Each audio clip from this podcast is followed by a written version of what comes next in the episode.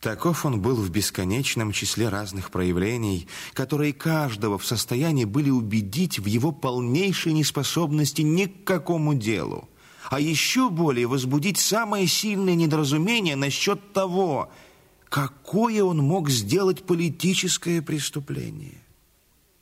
Но Шарамур на этот счет был столь краток, что сказания его казались невероятны. По его словам, Вся его история была в том, что он однажды на двор просился. Бунт был. Мы все техноложцы. В институт пришли, ворота заперты, не пущают. Мы стали проситься на двор пустить. Пихать начали. Меня взяли. Ну, а потом? А потом я ушел. Зачем? Да что же ждать? Неизвестно бы куда. Засудили. И больше вы ничего не добьетесь. Да и сомнительно, есть ли чего добиваться.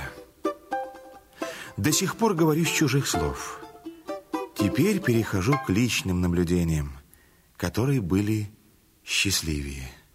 Я о нем в мою последнюю поездку за границу наслышался еще по дороге, преимущественно в Вене и в Праге, где его знали, и он меня чрезвычайно заинтересовал. Много странных разновидностей этих каиновых детей встречал я на своем веку, но такого экземпляра не видывал, и мне захотелось с ним познакомиться – что было и кстати, так как я ехал с литературной работой, для которой мне нужен был переписчик. Шарамур же, говорят, исполнял эти занятия очень изрядно. Я дал ему работу. И в первый же визит он со мною не говорил почти ни слова, а только кивал в знак согласия. Но, принеся через три дня назад переписанную тетрадь, разговорился – все ли вы разобрали в моей рукописи? Не трудно ли было? Ничего нет трудного. А только одно трудно понять. Зачем вы это пишете? Печатать буду. Очень нужно. Вам это не нравится? Не не нравится. Зачем всякую ерунду? Он именно говорил ерунду. Ну как зачем? Добрые люди купят, прочтут, посмеются и бросят. Ну да. Только и всего. Стоит того дела. Могли бы что-нибудь лучше написать. Да что лучше-то? Не умею. Ну да, не умеете. Нет, вы, я вижу, не совсем глупый. Да не знаю, что же такое надо писать. Полезное что-нибудь. Например? Я ведь не писатель. Что меня спрашивать?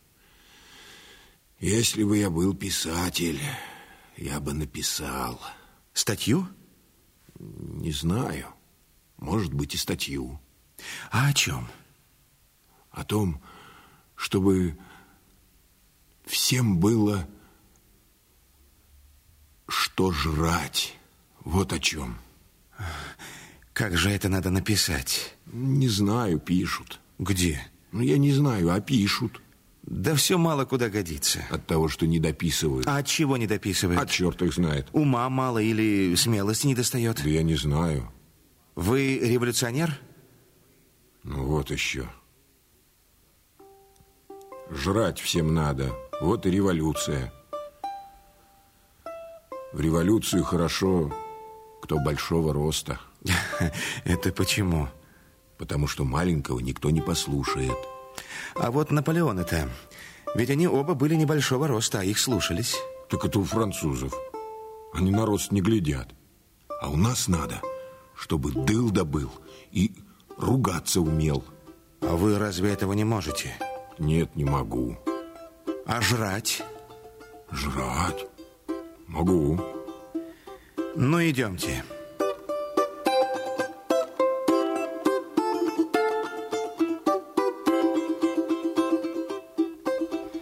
И он ходил со мной раз и два, И, наконец, за обычай взял со мной питаться. И освоился до того, что раз сказал. А я еще и другую штуку могу. Какую? Подвыть. Как же это? Здесь нельзя. Страшно. Я об этом и позабыл. Но потом мы с ним как-то пошли за город, в Нельи. Это был хороший вечер. Мы все бродили, бродили, сели на бережку ручья и незаметно осмеркли. Он также незаметно от меня отлучился и где-то исчез. Я задумался и совсем про него позабыл. Но вдруг вздрогнул и вскочил в ужасном испуге. И было чего? Самом недалеком от меня расстоянии громко и протяжно провыл голодный волк. И прежде чем я мог оправиться, он завыл снова. Надо было опомниться, что я всего в двух шагах от Парижа, которого грохот слышен и которого огни отражаются заревом, чтобы понять, как трудно было появиться здесь волку. И пока я это сообразил, предо мною предстал Шарамур. Ну, каково? Это вы выли? Я. Разобрали? В чем дело? Какое же дело? Слушайте. И он опять сел на корточки, сложил у рта ладошки и завыл.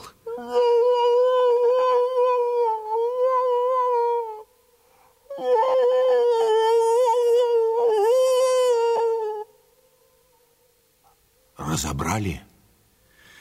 Нет, но вы действительно воете, как настоящий волк. Еще бы. Мы, бывало, все это к хором воем. Кто? Где? Техноложцы та. В Петербурге.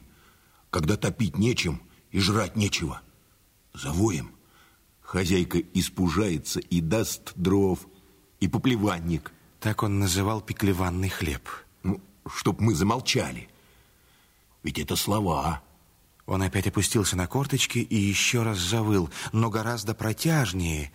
И в этот раз, в этом вое, я разобрал слова. Холодно, странничек, холодно. Голодно, родименький, голодно.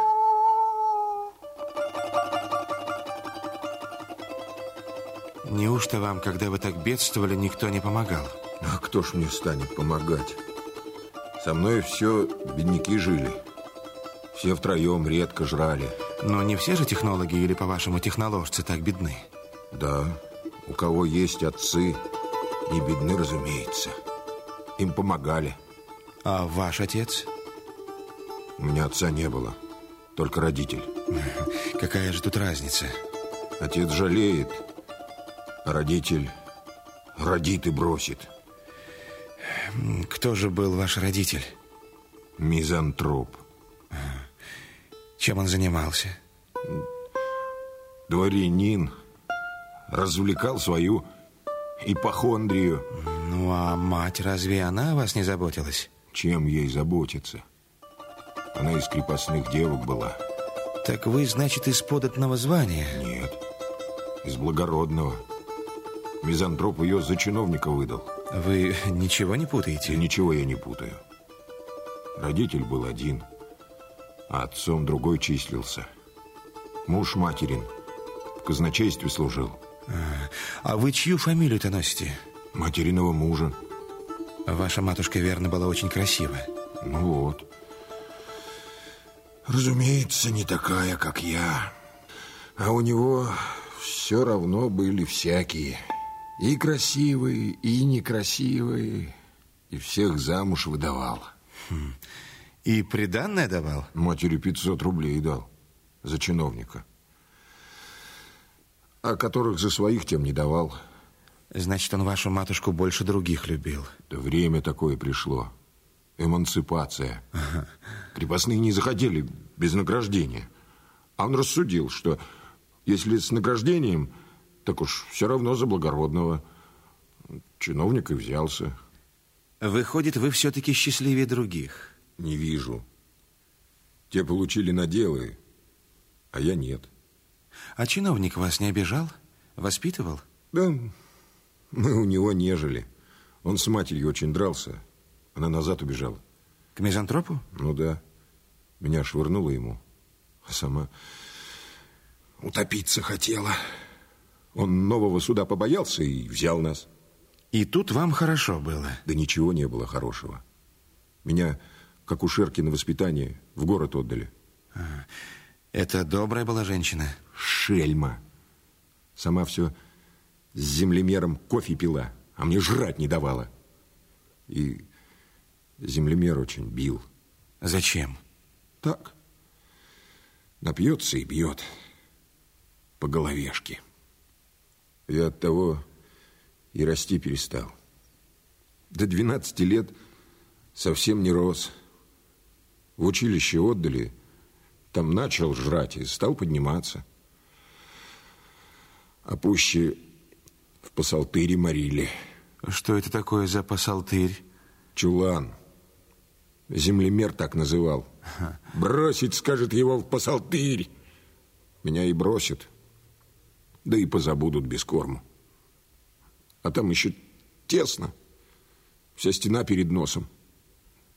Я от этого посалтыря и зрение испортил, что все в стенку смотрел. Училище привели, за два шага доски не видел. Вы в каком были училище? В гимназии. Окончили курс? Нет. У меня от битья память глупая. А потом? Технологию. А, а что же тут, больше учились или больше читали? Больше всего опять жрать было нечего. А иногда и читали. А что читали? Много, не, не помню. Ну, стихи или прозу? И стихи, и прозу. И ничего не помните? Одни стихи помню, потому что много списывал их. Какие? Начало божественное, а потом политическое. И вы, подобно так, падете, как с древ увядший лист падет. И вы, подобно так, умрете, как ваш последний раб умрет. Это властителем и судья. Во-во-во, оно самое. А зачем же вы его списывали? Ну? Всем нравилось. Да ведь это державинское стихотворение. Оно есть печатное. Ну, рассказывайте-ка. Не верите? Разумеется. Ну так знаете же, что это переложение псалма. И оно было в хрестомате, по которой мы, бывало, грамматический разбор делали. Ну, а мы не делали.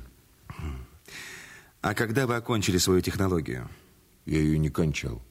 Почему? Почему, почему? Политическая история помешала. А какая же это была история? Наши студенты на двор просились. Для какой надобности? Ну как для какой надобности? Без двора разве можно? Двор заперли, и некуда деться. Мы проситься. Бударь говорит, нельзя на двор, от начальства не велено. А мы его отпихнули